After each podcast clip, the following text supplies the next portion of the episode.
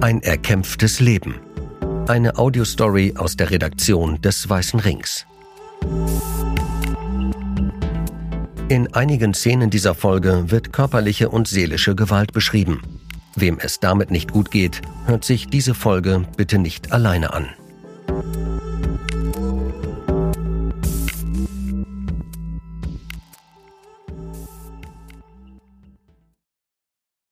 Silvia Wagner wurde Mitte der 60er Jahre in Essen geboren und verbrachte selbst ihre ersten Lebensjahre in einem Säuglingsheim und einem Kinderheim. Mit diesem Hintergrund war es nicht selbstverständlich, dass sie aufs Gymnasium ging und Abitur machte, doch sie hatte sich geweigert, eine andere Schule zu besuchen. Als junge Frau studierte sie Pharmazie und arbeitete anschließend in verschiedenen Apotheken. Als sie vor etwa zehn Jahren anfing, sich näher mit ihrer eigenen Biografie zu befassen, stieß sie auch auf das Thema der Arzneimittel in den Erziehungseinrichtungen. 2019 promovierte sie zu dieser Problematik. Als Pharmaziehistorikerin forscht sie heute weiter dazu. In dem autobiografischen Roman Heimgesperrt Missbrauch, Tabletten, Menschenversuche, Heimkinder im Labor der Pharmaindustrie hat sie ihre eigene Geschichte mit ihren wissenschaftlichen Ergebnissen verwoben.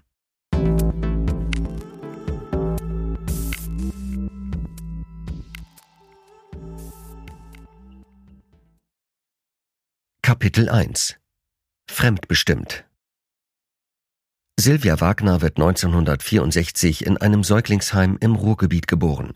Ihre Mutter darf sie noch fünf Tage lang stillen, dann wird sie von ihrer Tochter getrennt. Silvia selbst wird das erst viele Jahre später erfahren. Ihr Leben ist in den ersten Jahren vor allem eins, fremdbestimmt. Sie wächst erst im Kinderheim auf, später in einer Pflegefamilie. Und doch wird Silvia Wagner erreichen, was vielen anderen Kindern des Heimsystems verwehrt bleibt. Sie schreibt ihre Lebensgeschichte selbst. Sie erkämpft sich ihren Platz in der Gesellschaft, die Heimkinder bis heute oft verleugnet und das Unrecht, das ihnen angetan wurde, relativiert. Als Pharmazeutin und promovierte Wissenschaftlerin weist sie systematische Medikamentenstudien in deutschen Kinderheimen bis in die 1970er Jahre nach. Kindern wurden dort tausendfach ohne Zustimmung Medikamente verabreicht, unter anderem neuartige Psychopharmaka mit schwersten Nebenwirkungen. Eine zynische Praxis, an wehrlosen Kindern wurde teilweise getestet, wie Medikamente wirken, oder sie wurden mit überdosierten Spritzen ruhig gestellt – Betonspritzen seien sie genannt worden, berichtet Wagner. Die Kinder seien danach tagelang wie gelähmt gewesen. Kotzspritzen war eine andere Form. Danach erbrachen die Kinder unkontrolliert. Wagner findet auch Belege für Versuche mit neuen Impfstoffen an Säuglingen und hirnchirurgische Eingriffe an Kindern. Ehemalige KZ-Ärzte waren an der medizinischen Gewalt beteiligt. Sie deckt den größten Skandal von Medikamentenversuchen der Bundesrepublik auf. Wie es ist, als Betroffene und Expertin zugleich diese Taten aufzuarbeiten, beschreibt Silvia Wagner in ihrem im Korrektivverlag erschienenen Roman Heimgesperrt. Es ist das Buch einer Befreiung über missbrauchte Heimkinder, eine menschenverachtende Pharmaindustrie und den geglückten Versuch, das alles ans Licht zu bringen. Silvia Wagner hat sich dieses Leben nicht ausgesucht. Die Protagonistin Hannah sagt im Buch, es ergab sich so, es brach auch in mein Leben ein.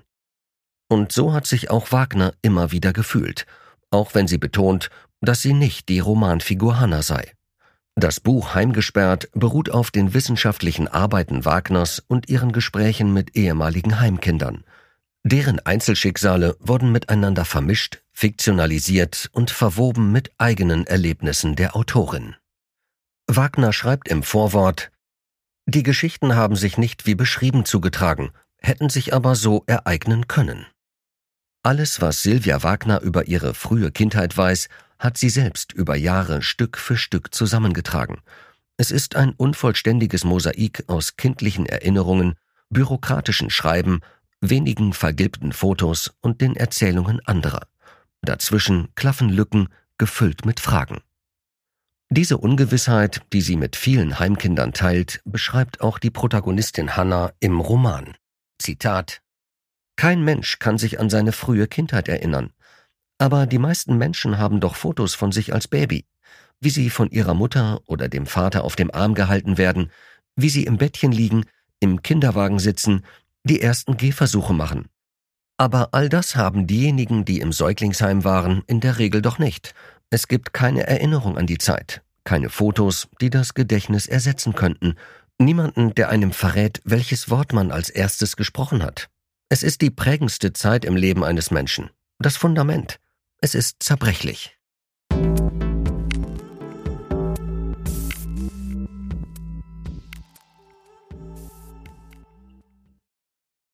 Kapitel 2 Sie wusste kaum etwas über sich. Silvia Wagner ist 13, als sie in den Schränken ihrer Pflegeeltern heimlich nach diesem Fundament sucht. Sie will mehr über sich wissen als die Schnipsel, die sie hier und da aufgeschnappt hat. Wenn mal wieder die Frau vom Jugendamt über sie spricht, statt mit ihr, oder ihre Pflegemutter Briefe über Silvia öffnet, die sie selbst nicht lesen darf. Rückblickend sagt sie, ich habe immer schon recherchiert und gesucht. Das hat sich durch mein Leben gezogen. Auf den wenigen rötlich vergilbten Fotos, die sie aus dieser Zeit besitzt, trägt Silvia Schlaghose und Korthemd. Sie ist größer als ihre Klassenkameradinnen. Aus der letzten Reihe blickt sie mit einem herausfordernden Lachen direkt in die Kamera. In einem Schrank ihrer Pflegeeltern entdeckt Silvia schließlich einen Aktenordner, gefüllt mit Dokumenten ihres Lebens. Das erste Mal hält sie ihre Geburtsurkunde in der Hand, erfährt, wo sie geboren wurde. All diese Informationen wurden mir richtig verheimlicht, sagt Silvia Wagner und schiebt nach, obwohl es ja mein Leben war und ist. Die Deutungshoheit über ihr Leben ist bis heute keine Selbstverständlichkeit. Den nächsten Versuch, die Lücken im Mosaik ihrer Kindheit aufzufüllen, unternimmt sie erst nach ihrem 18. Geburtstag. Sie sagt, ich wusste, dann habe ich ein Recht auf Akteneinsicht. Sie fährt zu der kirchlichen Organisation, die sie mit sechs Jahren in die Pflegefamilie vermittelt hatte. Wagner erinnert sich. Die Mitarbeiterin hat mir ein paar Seiten hingelegt, davon war ganz viel geschwärzt. Das kann doch nicht meine ganze Akte sein, habe ich gesagt. Doch die Mitarbeiterin weigert sich, mehr herauszugeben. Über das Jugendamt bekommt Silvia Wagner schließlich doch die kompletten Dokumente zu sehen. Zwei dicke Aktenordner, in denen ihre Kindheit festgehalten war aus Sicht des Heims und des Jugendamtes. Sie sieht das erste Mal die Unterschrift ihrer Mutter. In einem anderen Brief, verfasst wenige Tage nach Silvias Geburt, steht in Schreibmaschinenschrift Der Mündel bleibt im Kinderheim. Es geht in Behördensprache weiter, Amtsgericht, Vormundschaft, Kindesmutter. Silvia sei ein, Zitat, zartes, aber gesundes, widerstandsfähiges Mädchen, wie die Nonnen schreiben aber auch, dass sie manchmal schwierig sei, Zitat, ein richtiger kleiner Draufgänger. Auffälliges Verhalten lasse sich, Zitat, durch geschicktes Dirigieren der Erzieher verringern. Es klingt, als seien die Kleinkinder wilde Tiere, die von Dompteurinnen gezähmt werden.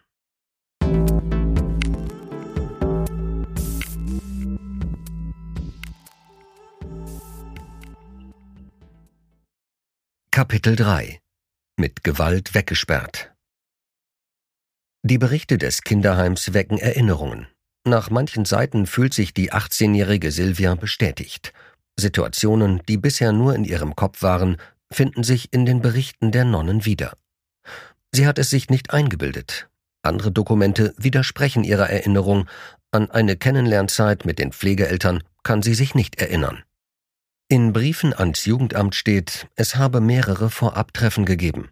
Das ist eine glatte Lüge, sagt Silvia Wagner und beschreibt ihr erstes Zusammentreffen mit der Pflegemutter. Da stand auf einmal diese fremde Frau vor mir. Ich habe die nie vorher gesehen, das weiß ich doch heute noch. Ich habe mich ja tierisch gewehrt mit Händen und Füßen. Ich habe sie gekratzt, gebissen, die hat mich rausgezerrt aus dem Heim. Ich kannte die nicht, und ich wollte doch nicht einfach mit einer wildfremden Frau mitgehen. Je düsterer die Erinnerungen werden, desto öfter schaut Silvia Wagner aus dem Fenster. Das Sprechen fällt ihr dann leichter. Die 18-jährige Silvia erzählt niemandem von den neuen Erkenntnissen über ihr Leben. Sie ergänzt ihr Lebensmosaik und beginnt damit, ein eigenes Fundament darauf zu gießen. Sie zieht aus dem Haus ihrer Pflegeeltern aus, macht eine Ausbildung und studiert Pharmazie. Doch ganz kann sie ihre Vergangenheit nicht ablegen, in ihrem Pass steht noch immer der Name der Pflegeeltern. Wagner sagt rückblickend, die haben durchgedrückt, dass ich ihren Namen kriege. Das war für mich grauenhaft. Das schnitt mich noch mehr von meiner eigenen Identität ab. Jahrelang versuchte sie, die Namensänderung rückgängig zu machen. Ich bin mehrfach umgezogen. Jedes Mal bin ich als erstes zum Standesamt in der neuen Stadt und habe versucht, meinen Namen zu ändern. In der vierten Stadt klappt es, kurz vor dem Ende des Studiums. Auf dem Zeugnis und der Approbationsurkunde steht ihr neuer alter Name. Das war mir sehr wichtig, denn es war mein Verdienst, dieses Studium. Meine Pflegemutter hat immer so getan, als ob ich ganz dumm wäre. Die wollte auch auf keinen Fall, dass ich aufs Gymnasium gehe oder studiere. Noch heute freut sich Silvia Wagner, wenn sie mit ihrem zurückgewonnenen Namen angesprochen wird.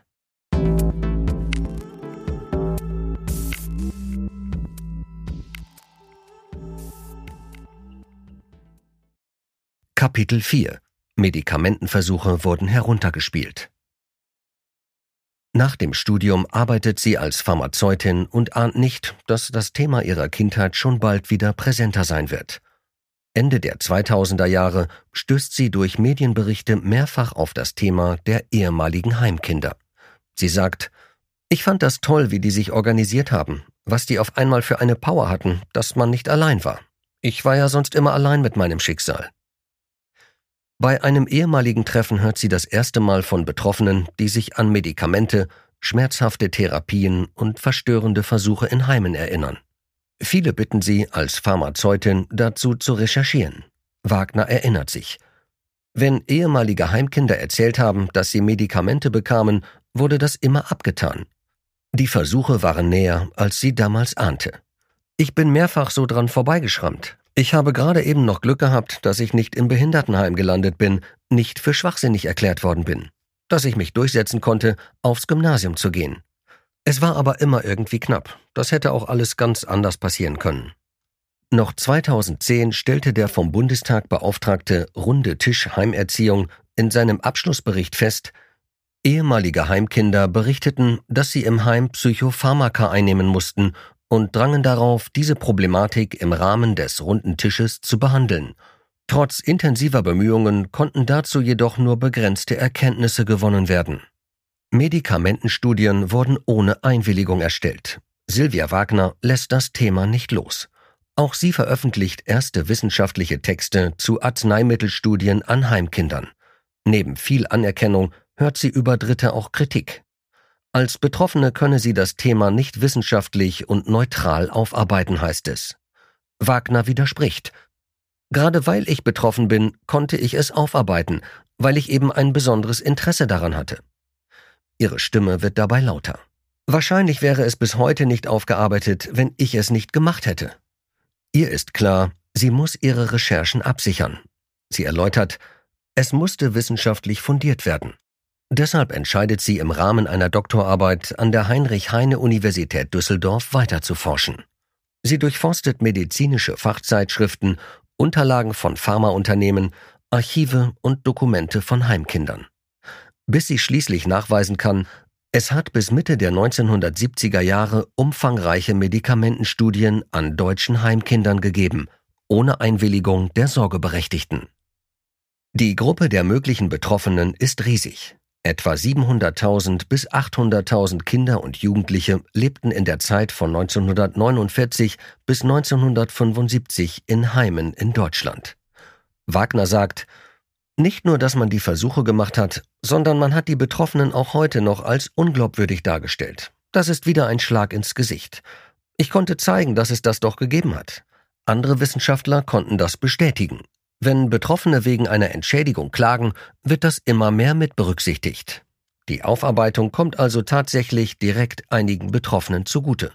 Es kann nicht mehr abgestritten werden, und das gibt mir natürlich Kraft.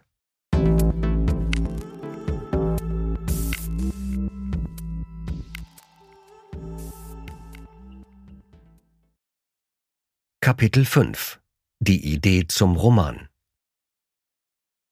doch zur Wahrheit gehört auch, die jahrelange Recherche hinterlässt Spuren, besonders für sie als Betroffene.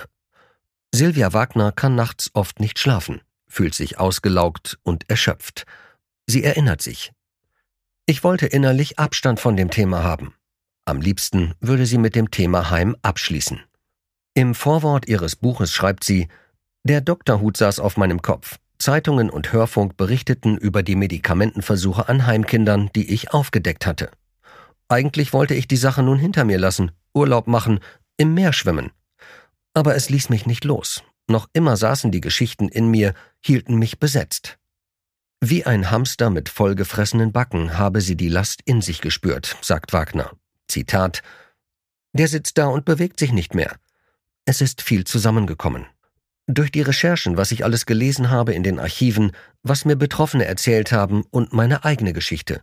Das ist einfach ganz viel, was sich in mir aufgestaut hatte.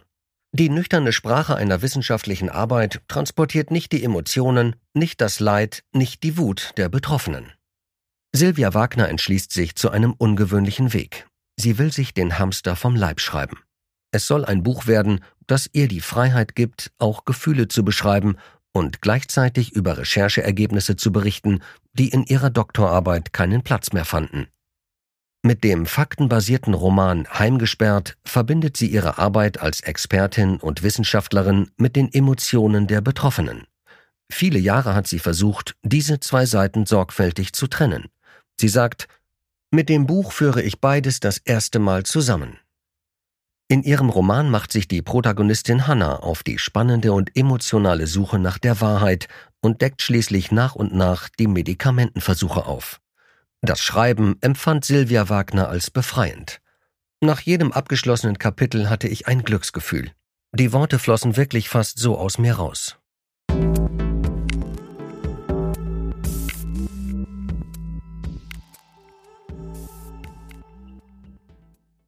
Kapitel 6 Wie gehen wir mit verletzlichen Gruppen um?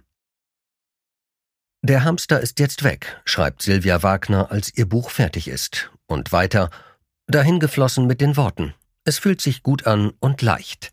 Ein Stück von ihm stecke in jedem Kapitel. Silvia Wagners größte Hoffnung, eine größere Leserschaft zu erreichen als mit einer rein wissenschaftlichen Veröffentlichung. Zitat Es leben viele Heimkinder in der Gesellschaft, mitten unter uns, ohne sich zu outen. Es waren ja zigtausende Betroffene und diese Menschen werden immer noch zu wenig gehört und nicht ernst genommen. Viele leben bis heute in Armut, Sie brauchen Unterstützung, aber wenn Sie einen Antrag auf Opferentschädigung stellen, werden Sie abgewimmelt und abgewiesen. Spätestens wenn ältere Menschen betreut werden, sei das Thema jedoch für alle relevant. Zitat Auch wenn man nicht im Heim war, steht man irgendwann vor der Frage, komme ich ins Altersheim und werde vielleicht ruhig gestellt mit Medikamenten? Das betrifft nicht nur ehemalige Heimkinder. Es ist ein gesellschaftliches Thema. Wie gehe ich mit Mitmenschen um, die keine Lobby haben, die vulnerabel sind. Die Heimkinder sind nur eine Gruppe davon. Für diese Gruppe ist Silvia Wagner an ihre eigenen Grenzen gegangen, hat sich jahrelang durch Berge von Akten gewühlt, sich die Lebensgeschichten unzähliger Betroffener angehört und nun einen Roman geschrieben. Über ihr Buch schreibt sie, Unterschiedliche Aspekte der Erfahrungen ehemaliger Heimkinder fügen sich zusammen zu einem umfassenderen Bild der Heimgeschichte. Es ist ein Bild der Betroffenen. Ein Mosaik aus vielen tausenden Teilen, auch wenn Lücken bleiben. Silvia Wagners eigene frühe Kindheitsgeschichte wird ebenfalls unvollständig bleiben. Zu viele Dokumente fehlen, zu viele Menschen können ihre Geschichte nicht mehr erzählen. Mehr als vier Jahrzehnte nach ihrer Zeit im Heim hat Silvia Wagner vor kurzem doch noch eine ehemalige Betreuerin gefunden, die sich an sie erinnern kann. Sie hat die Frau gefragt, wie war ich eigentlich so als Kind? Die Seniorin antwortete, Du warst sehr durchsetzungsfähig und hast dich immer für die anderen eingesetzt und die Schwächeren verteidigt. Da mussten wir immer schon aufpassen, dass du nicht unsere Erziehung hintertreibst. Es ist eine der seltenen Erinnerungen, die perfekt ins Mosaik passen. Silvia Wagner sagt, im Prinzip habe ich mit der wissenschaftlichen Arbeit und nun dem Roman genau das getan anderen geholfen und das System hintertrieben, indem ich die Vertuschung der medizinischen Gewalt aufgedeckt habe. Sie ist sich treu geblieben und hat diesem Kampf viele Jahre ihres Lebens gewidmet. Zitat Nach der wissenschaftlichen Arbeit fehlte noch etwas. Mit dem Roman sind auch die Emotionen der Betroffenen dargelegt. Ich habe das Gefühl, das Thema jetzt abgeschlossen zu haben. Ich fühle mich befreit.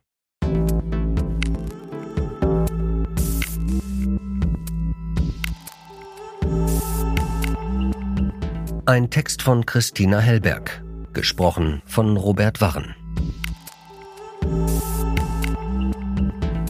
Der Artikel ist zuerst auf der Internetseite des gemeinnützigen Recherchebüros Korrektiv veröffentlicht worden.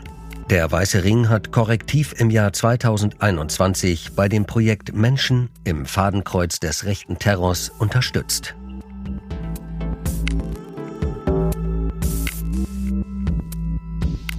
Weitere Reportagen und Recherchen gibt es kostenlos auf unserer Webseite forum-opferhilfe.de.